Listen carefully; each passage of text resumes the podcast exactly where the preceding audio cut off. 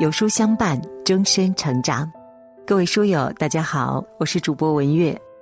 今天我们要分享的文章题目是：谁都不傻，只是不说而已。一起来听。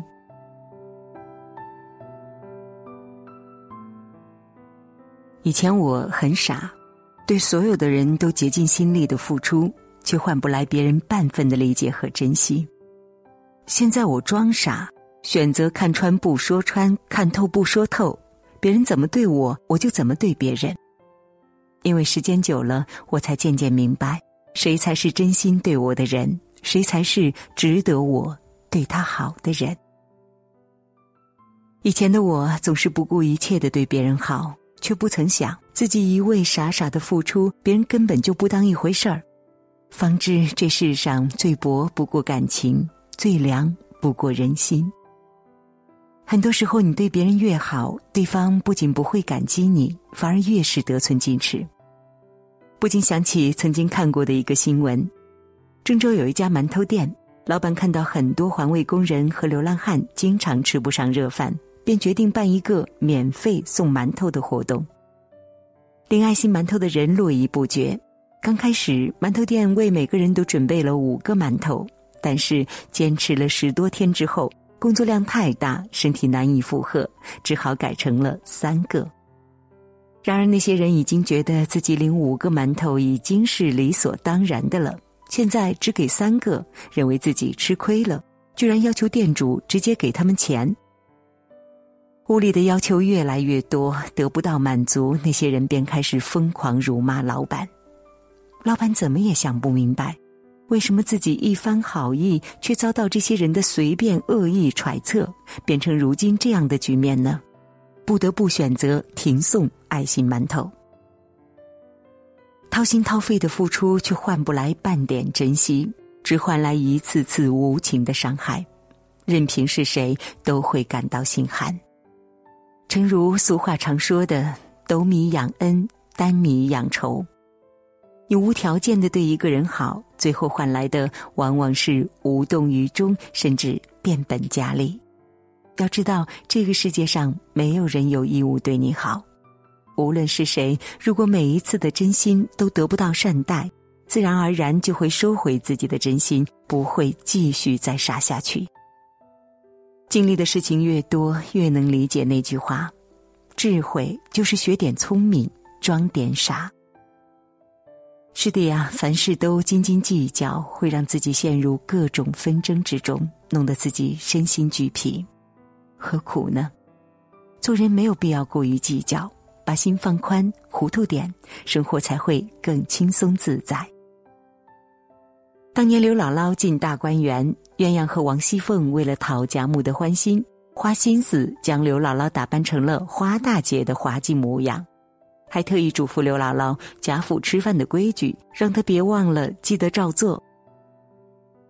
吃饭的时候，刘姥姥按照之前的嘱咐，大声说道：“老刘，老刘，食量大如牛，吃个老母猪不抬头。”众人见状，均被逗得开怀大笑。其实刘姥姥早就知道了，大家是在拿她开玩笑。事后呢，王熙凤和鸳鸯来向刘姥姥道歉。她是这样回答的：“哪里的话，能哄老太太开个心儿，有什么恼的？你嘱咐我的时候，我就明白了。不过大家取个笑，我要恼也就不说了。”刘姥姥表面看似傻里傻气的，心里实际上明白的很。选择看破不说破，既能让大家都高兴，又能因此获得大家的好感。有什么不好呢？很喜欢著名画家郑板桥说过的一句话：“聪明难，糊涂尤难；由聪明转入糊涂更难。放一注，退一步，当下安心，非图后来报也。”很多事情不是不知道，只是明白，如果当场撕破脸，会让大家都陷入尴尬的境地，不如装装傻。不必过于计较，看开点，这样对大家都好。